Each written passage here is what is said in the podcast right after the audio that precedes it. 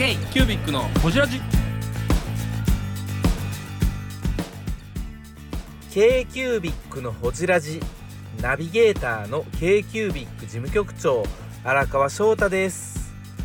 今回も特別編として2017年のほじラジ振り返り企画を3人でお送りします。どうぞお楽しみに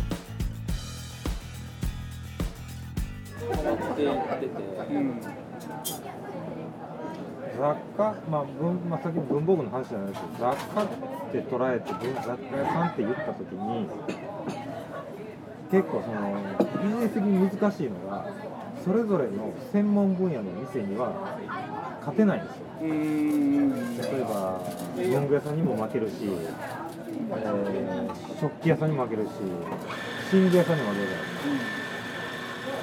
か。何かって言ったらやっぱりその店の個性雰囲気とかこういう生活がしたいっていう。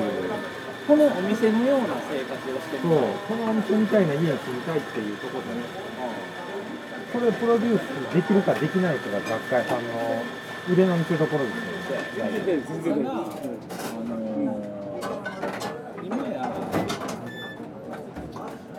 そのネットでアマゾンでそれっぽいものはなんぼでもあるアマゾン楽天でそれっぽい。ものを買えるわけで雑貨屋っていうとロフトって雑貨屋なんですよ、うん。うん。うんうん、雑貨屋っぽい。雑貨屋。雑貨屋。フランフランは雑貨屋家具か。雑貨屋家具ではないか。ら雑貨屋なんかだからその大手が資本を投下して世界観バンって出してその中である程度仕入れと BB 作ってみたいなのが日本で今蹂躙してるじゃない。ですか、多分アメリカで起きてるのはこの次のステップですよねこれがい。ろんなモールに入ってたのがモールに人が来なくなってみんな EC に行っちゃうみたいなだから生き残るか形としては、そこのお店はそこのお店しか売って売ってないものを売ってる、そこのお店でしかないってことは自分たちで作ってる、だから工房ショップみたいなそれこそコーヒーのサードウェーブが今いろんな業界に来てるってことですよね、そうそうそうそうそうそうそうそう言うてるねでその今まで MD で本部がこれやって決めたのをアメリカ全土にばらまかれたのがそうじゃなくなってきて、ここでしかないっていうのがすごくスペシャルな話になってるパリパリなんか最たるもんかなでもそれやってなんやったらるもう毎日味ちゃうぐらいの、そうあのニューヨークはまだ世界のおしゃれの発信地やから、まだいろんな仕入れが起こってるわ、パリなんかで言うともうここでしか買えないものを売ってるとこしか店残れない。その店って何人ぐらいでやってるイメージです2人ぐらい。ほんま家族経営的な。うんパートナー経営要するに文福堂ですよ文福堂要するに要するに文福堂。文福堂なんや。文福堂は世界の最先端。世界ですげえ。世界で起きてることが今日本で起きててそれの最先端が文福堂なんですよ。であり絵文字でもあるかも絵しれない。文字でもあるかもしれない。だから結局あの店に行くためにそこに場所に行ってそこの店に行くわけ。それがちょっと起きてたらすごいなまあまあまあまあまあまあそういうことにね。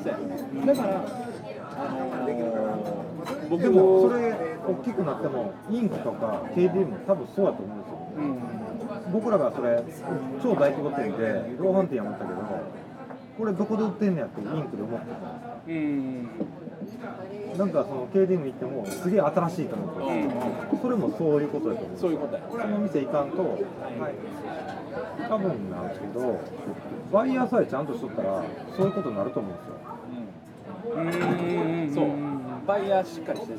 バイヤーさえしっかりして僕らが製品行って感動したのはそういう主張があったからですよ。そうですね。そうですそうそうそう魂がこもったからですよ。あのー下流に流れてるものを感じれるから。うんうんうん下流下流。いや一番上流から下流までがちゃんとメッセージが届いてたんですそうそうそうそうそうそうそうそうそういう話ですそういうこと。そういうこと。僕らが感動するのって多分そこやからうん他の KTM にしてもインクにしてもそうたった一人の思いが社長の思いが全部届いそうたから。そうそうそうそうそれが脈々とというか流れがあるっていう。そう。そこが僕たちが好きなわけですよそういうお店をねぜひねこじらじでほじっていきたいなと思いますよね、でもこれって大事ですね。なんか。いやそれすげえ大事ですよ。めっちゃ大事めっちゃ大事。いや本当そういうことですよね、うん会社とかビジネスとかが成功するって多分ちゃんとその経営者の思いが社員とかスタッフに届いてそしてなおかつそれを買ってくるファンに届かないと意味がないですよ、なんかその末端まで行き届く行き届かないっていうところが今のいや日本のぬるさっていうのもちょっとなんかぬるさ。まあ大企業すぎるっていうのはまあでも製品がやってるんですけどできないことないそうなんですよ。だから製品は多分採用の時とかもそういうのやってるのかもしれないし製品的にはできてないところもあるのかもしれないですまだまだ、うん。まあ、山本修行はできてないぐらいですからね。ね天下に山本修行できないぐらい。今人事で悩んでる俺にそれ。そのことをこれこれでこうやってこうやってほじってる感じ。で傷口を。本当にね。この話は収録終わったのそうしようそうしよう。古城庭みたいなところで。ぜなんか熱燗飲みながら。そうですねキュービックのホジラジ消費のこれからの変わり方って想像もつかないですよねあそういえば石橋君が慶三さん慶三君が。あの僕ちょっとマンドリン奏者の石橋慶三さんですね。文具バーで第1回文具バーで今度のあの神戸のイベントでちょっとライブしきってくれへんっていう話をちょっとそれはちょっとポシャったんやけど、はい太蔵さんちょっと面白い話あるんですわ。はい。で、あの今あの Google マップってさ、お店の中まで入っていける。あ入れる入れるで Google マップはあのそこから次商品タグ付けをしていこうとして。る。え要は Google マップでお店の中入ってタグ付けされた商品をカートに入れるっていう。ー、マップからってこマップから。導入として導入すげえすげえで今石橋君がやろうとしてるのはあのそうやってお店で並び方もどんどん変わるし、その Google マップであの撮られた状態っていうのが行った時の状態もまた違うしお店の売り方とかもあります。よじゃあ Google マップに架空商店を埋め込みましょう。どんどん棚替えをできるお店を埋め込んで、で実際入って並んでる商品を買っていくっていうのをやりましょうっていうのを石橋君の話があってめっちゃおもろいやんそれほんまにそういうの Google が考えてるってじゃあ Google, Google にはめ込んだ別のところをやろうがやろうとしてる。へ Google は今その Google マップでお店の中入ってタグ付けするとこまででそこそこはまたもう一個次の形。それこそ文福堂っぽいですよね。ね、ただそれはお店としてずっといつもそのここにそそのものがあればい。いんやけどお店としてもどんどんそのお店替えしてうん。商品に変えていきたい。それに対応していく。面白い。それ石橋君やっぱりもともとあれですよね堺ね公務員さんやそういうのも興味あるんですね。いやでも結構ビジネスマインドというかすごいですよね。まあキノコ売ってるしね。キノコ売ってんの？えどういうこと？マジックのマジックマッシュルーム。聞く方がいい？聞いた方がいい？いやいやこの前さ、はい。思ってこれって売れますかね。はい。仮のキノコ。カリカリのキノコ仮の乾燥されたキノコカリカリ？カリカリ。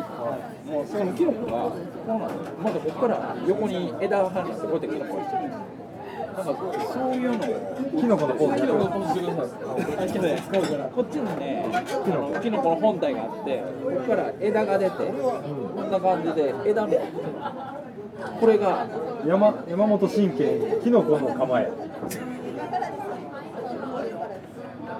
これが強い強い強いこれがどうもがんに効くらしい。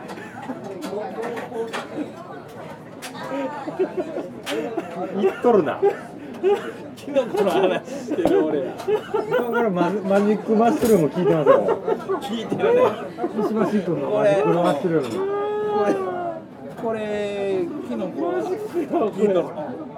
10すげえ名画よ。この。iPhone 10もこんなん捉えると思ったんですよねこの名画よななんかそれが何に聞くよ。とんでもやとんでもない。じゃじゃ俺じゃない。石橋山本大と継続庫や継続庫最近とんでもやるとね Google の検索下がるんでやめてください。ご自身下がった？らやめてください都市伝説スペシャルほんまにでまあまあまあそれももともとな石橋君って和歌山で20軒ぐらいガソリンスタンドで石橋1484塩はこれ放送できるんですか？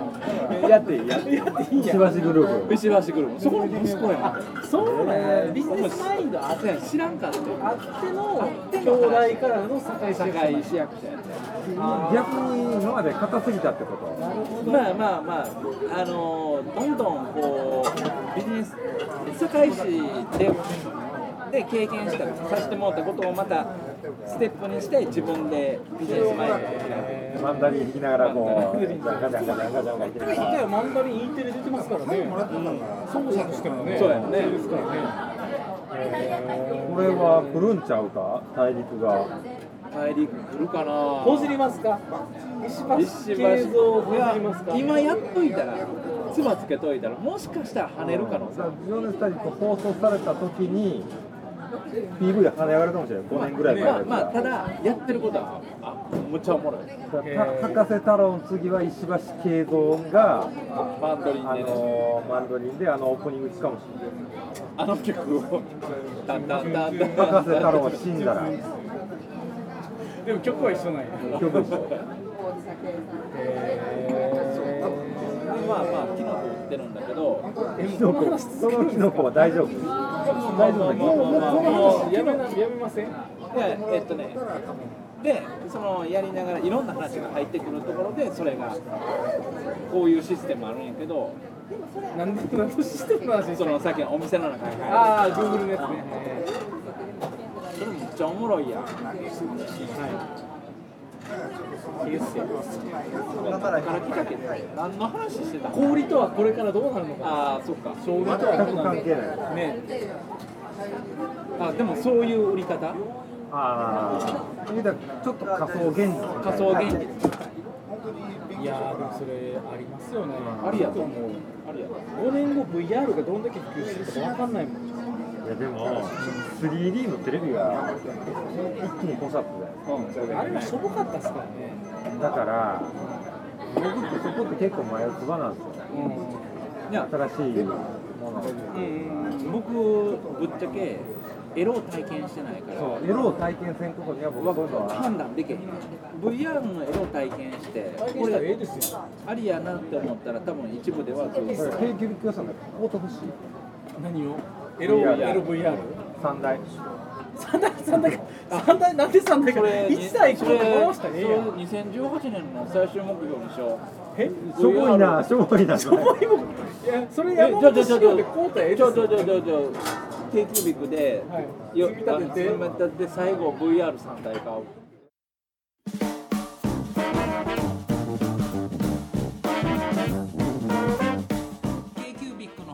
はリスナーの皆様からメッセージをお待ちしております。アドレスは info.kcubic3.com info.kcubic3.com もしくは KQBIC サイトのメッセージフォームよりお願いします。iTunes のコメント欄でもお待ちしております。皆様のお便りせーのお待ちしています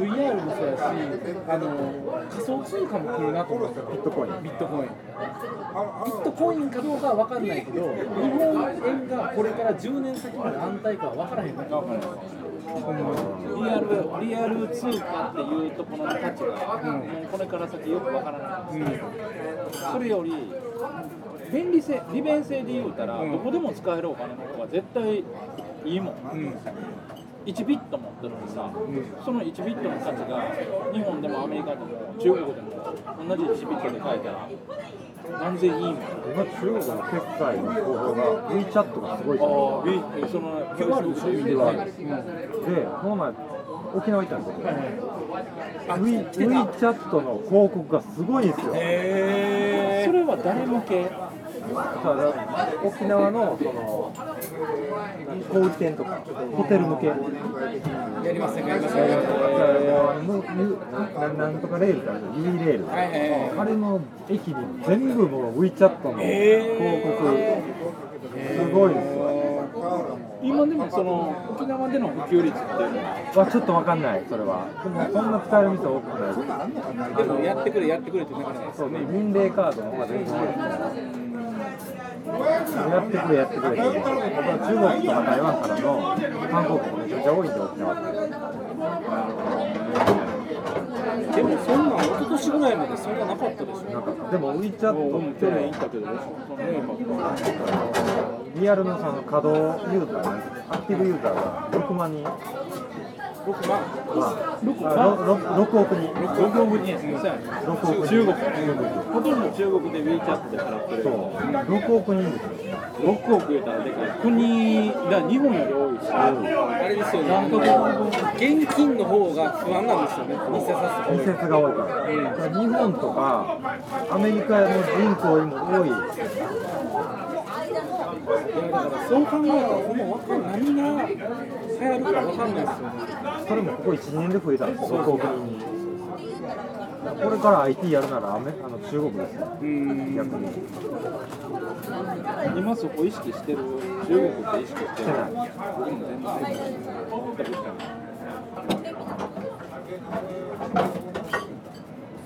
お金の価値って相対的にどんどん下がっていくんやろうな。リアルなお金の価値。リアルなお金の価値。うん。リアルうんそうやね。為替感覚なんか僕この前誰かの話なんですけどお金じゃなくてこれから信用とか。そうですよね。なんかそれを聞いたな信用とかでいろいろ結構お金引っ張れたりするじゃないですかなんかそれやってるとこあんねんね。ちゃうかったっけ？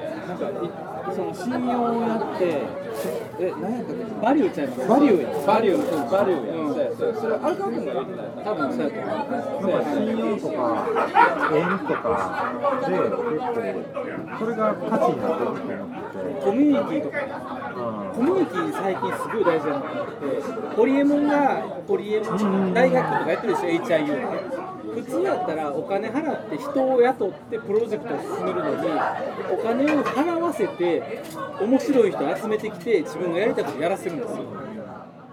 でみんなめっちゃ喜ぶんですよ。これすごいことやな。と思って発信力とそれ自体がやっぱり名誉的な、やりたいことってみんなお金払ってでもやりたいんよ結構だから手帳券でも実験してて今回のそのイヤーコンパスっていうそのはいはいはい。振り返りのツールとかの翻訳プロジェクトとかも全部中でそうツノツやったりとかしてみんなボランティアでやってくれたんですよね。関西のホリエモンですよ。翔太綾川。お金はないけど。コインはあるよね。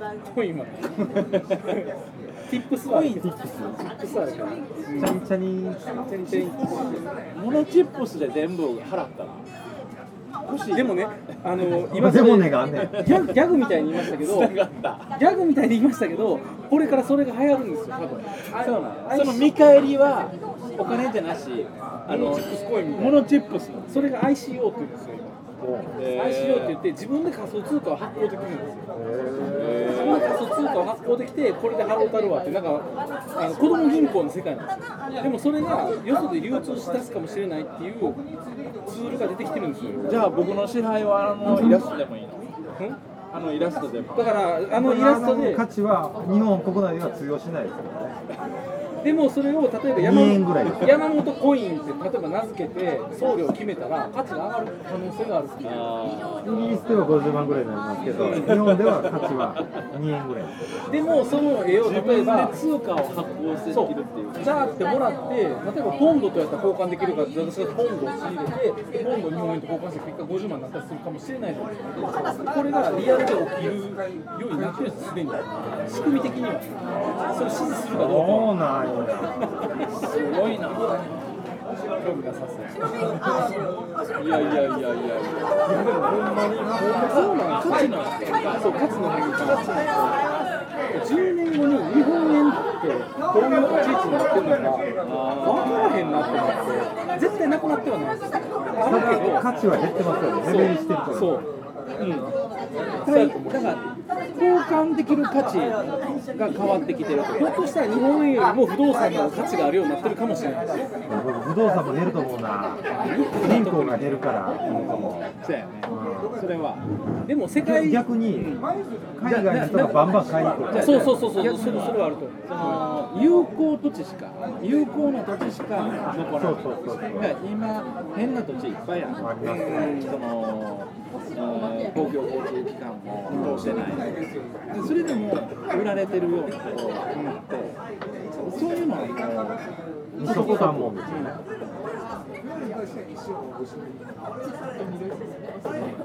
すごい変革期に生きてるんやなって思いますよね。だって価値が変わっていくの価値が変わっていってるえー、ブングスキーラジオです。ブングスキーラジオ。1年以上やってきてます。ブングスキーラジオ。小野さんどんなラジオですか？えーと2人がボソボソ話して1人がハキハキ喋るラジオですね。高木さん。え？何ですかね？用意してませんでした。あー楽しくやってます。聞いてね。全然楽しそうじゃない。いいんじゃないですか？これはこれで。そうか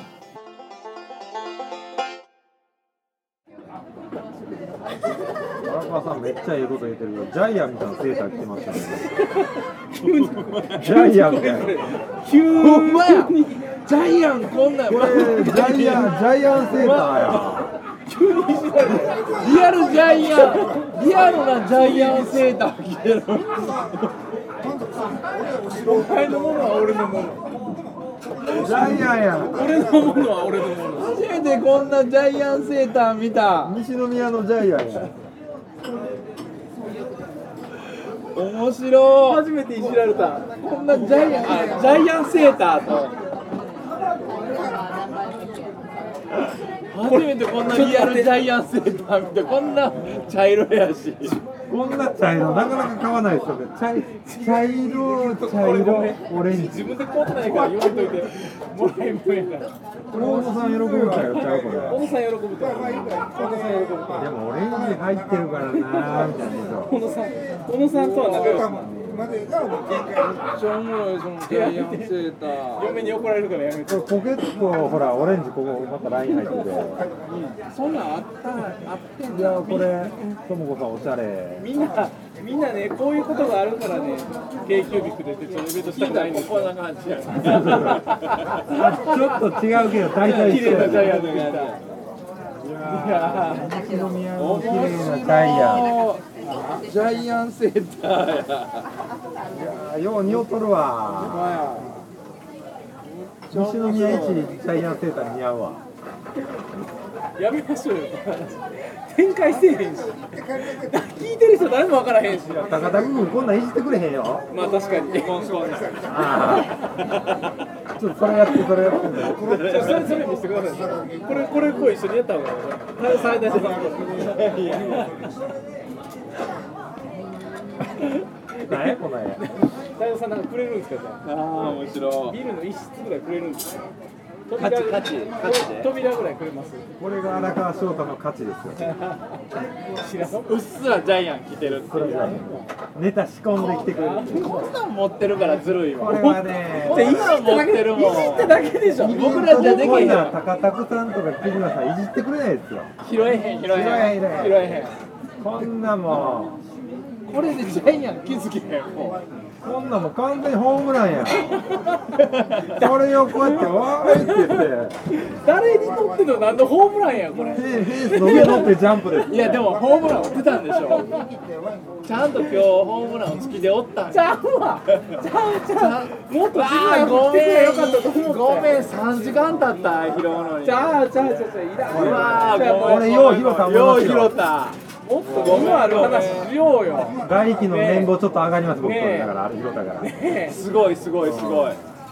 すごい。いやハイパーハイパー。持っとるね。みんなこうやっていじめてくるんですよ定休日は本当に。もうこれもショート荒川の人望のね嫌ななってる技ですよ。そうチップスですよチップス。ティップスもらいます。これのジャイアンティップスジャイアンチップね。ジャイアンチップ何の話やったっあもうもういいです。こんな感じやった。あの時もこんな感じだった。ね分かったでしょ。け確か思い出した。記憶戻った。こんなもん放送できるか。思い出した。記憶戻った。君の名はみたいななかった。面白いな。面白いですけどね。まあ k q 2018年もね頑張っていきましょう。本当に本当に。3人ね一致団結してね対決してね。一人だけ抜け駆けしてイベントとかやるとか言わんようにね。しゃあないやん。してくれへんねんもん。いややらん。やらんやらんやらんやらんやらへんやらん言うた。え僕ら二人だけでイベントしましょうか。いいね。読書やろどっちやろ二人。二人賞二人しやろあ呼べるかも。客呼べるかも。呼べますね。ライブや。ライブや。ヒップホップやる？ダブダブの服着てこう。今でいけるよ。今でいける。今で今でいけるあのね告知サイトすら作れへんよ二人で何もできない。告知サイトも作られへんし翔ちゃんにお願いするしかない。ティップスもらわない翔ちゃんにお願いするしかできへん僕ら埋めれてもあの葉山さんのあのバラックぐらいですあああ全部やったもんあの収録。自分で自分のためのやつ全部作ったの PTX とか全部やって。いやこれを放送してほしかったから。どういうことですか？このああでもこういうなんか k q ビック乗り？飛び子あカラスミですか。k q ビックのほじら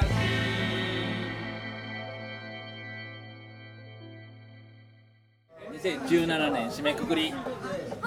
まあもうだいぶ放送してるの2018ですけどあそっか。明けましておめでとう。明けございまますしておめでとうごよね。ざいました言いましたよ。もうでも本年もよろしくお願いしますよね。そうですね。ねでもうねあの2017年で100回超えてますからこちらじは、そうですよ。これから200回300回と。い。やちゃうね。んちゃうの？年末ちゃうの？じゃあじゃあ年末な？ちょタイミング的に1回ぐらい休んだらええんちゃうんって言う。て荒川君あに28日ね。はいはいありましそれはあかんと、毎週木曜日に配信していくのがこちらじやと言われて、そうか僕ええんちゃうん。いやもう絶対ダメです。よダメそうなん絶対ダメそれはあかん。の、僕は荒荒川翔太リイズム。以上です。いやあのね一回サボると私がもう二度と復帰できないと思ったんですよ。え怖怖くってそれが。えなんかねそうなんや。そうなんや。ないないですか？そのあのストイックに頑張ってることを一回やめちゃうともう戻れないかもしれない恐怖感。ストイックに頑張ってることなどない。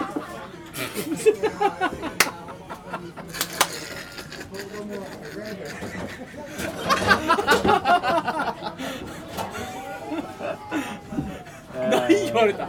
人生ノーストレスみたいですね。ノーストレスです。ハイパー分ビリエーターノーストレス。あああ面白い。あなんかないですかそういうの？ないなぁないの？ないよね。子供の宿題とかなんか言うときなんか踊ったりとかしません？そういうの。お前やってから遊べよとかそういうのないですか？いいそれともまたちゃうやん。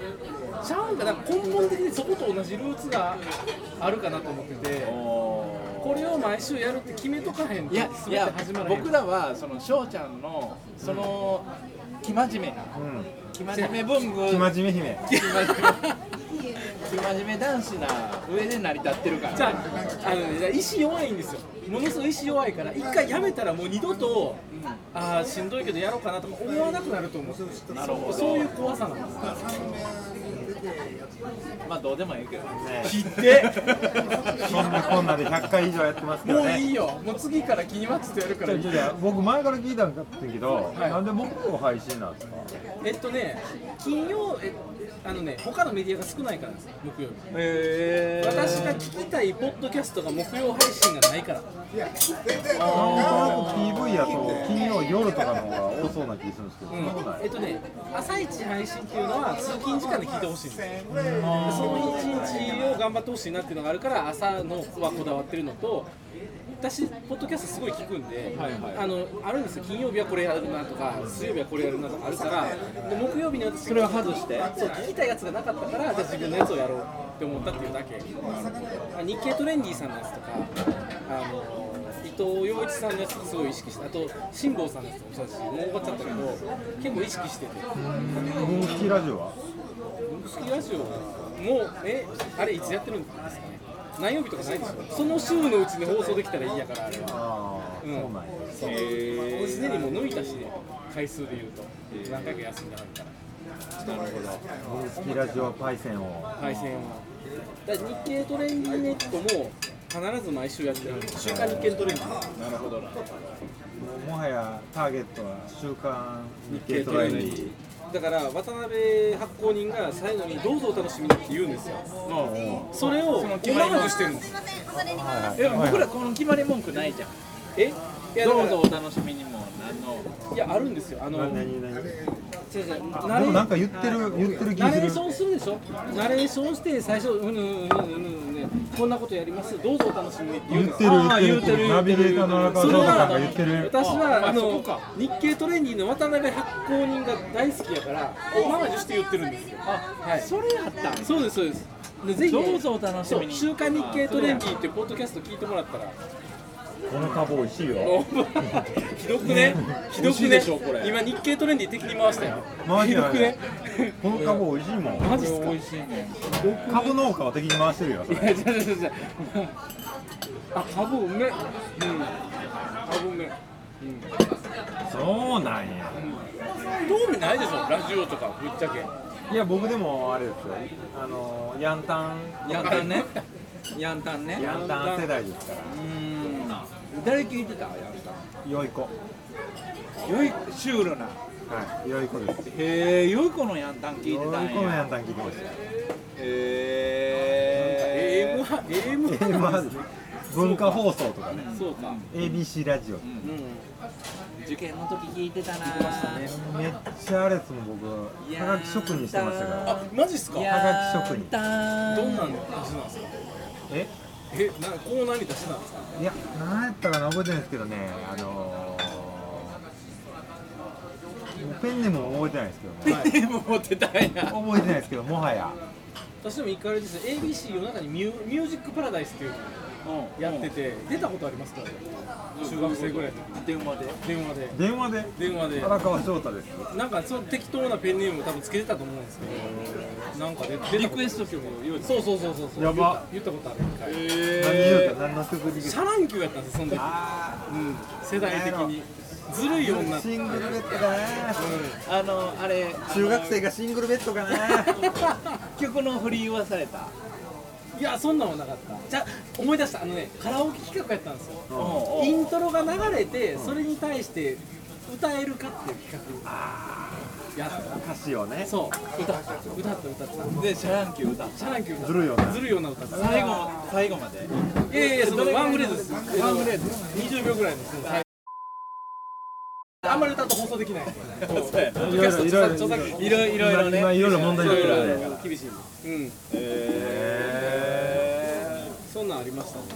で今何事務所は802ずっとかけてるし超ラジオっ子なんでラジオ大好きやしポッドキャストポッドキャストもっと日本で流行ればいいのにね。ってほんま思いますけどね。またその生活の仕方はちゃうしね。だって、通勤でそんな2時間3時間かかれへんから。あみんなその車の中の生活を楽しむのにポッドキャストを聞いたりってあるけれどアメリカはそうですアメリカはねでも好きな時に聴けるしストックされてるから絶対いいのにねって。ブルースもこの間同じようなこと言ってましたもんね。みんなもうなんですかアプリのゲームにうん消費しちゃうんですよね時でも間を。時間を。ゲームしたとしても耳開いてるじゃないですか。ラジオもそうやけどながらメディアやから、ラジオって多分正確な数字分からへんけどそんな聴取率落ちてない僕でも今日ここに来るまでの電車耳なめ聞いてたけどね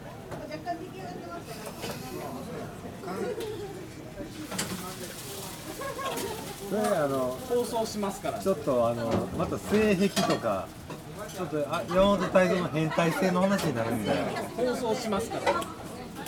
ちょっとやめて。やめろやめろやめろやめろ。あのー、皆さん耳なめで検索してください。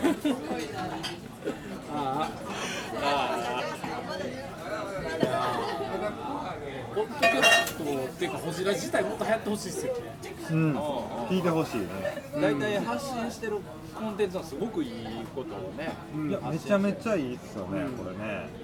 ポッドキャスト業界っていうのがあって、結構やっぱそのなんていうのポッドキャストの配信元同士が仲良かったりとかってよく聞くんですよ、ポッドキャストって日本でどれぐらいの人が聞いてるんですか？どうなんでしょうね。聴取率って全然わかんないですねアップルしか握ってないですね数字は。そうやね。アップルしか握ってない、公ね、開したらいいのにね。逆にもっと流行りそうなね。確かにね。視聴率をね。あと旅ラジの PV あの PV というかこあの再生回数伸びないんですか？あれ何なんですか？旅ラジ。旅ラジ。要はあの1回しかやってないから。あー。登録チャンネル登録者数が少ない。からチャンネル登録したって2回しか放送しないですからね。そっか。うんえ YouTuber になりたいんですか？えちゃうちゃうちゃうちゃうちゃうけどななんか伸びへんな。要はずっとその広告広告じゃないけどそれに対して発信していかないとそこにけえへん。k キュービックとしての発信って今ホジラジしかないですから僕多分その再生回数の30回ぐらい僕やで。もしくは息子。息子。今回はあんまりメインで出てないからそっかさくちゃんかな？さくちゃん見てる。うちの子供は見せれないんですよ怒るんですよた端末とか見せたらダメいやもうそんなんもうあれさくちゃんにしたらもうヒーローですよ。見せちゃダメなんですよ YouTube に出てるなんて iPad とかダメ端末ダメ何回も見たわ。あ僕も何回も見たわ。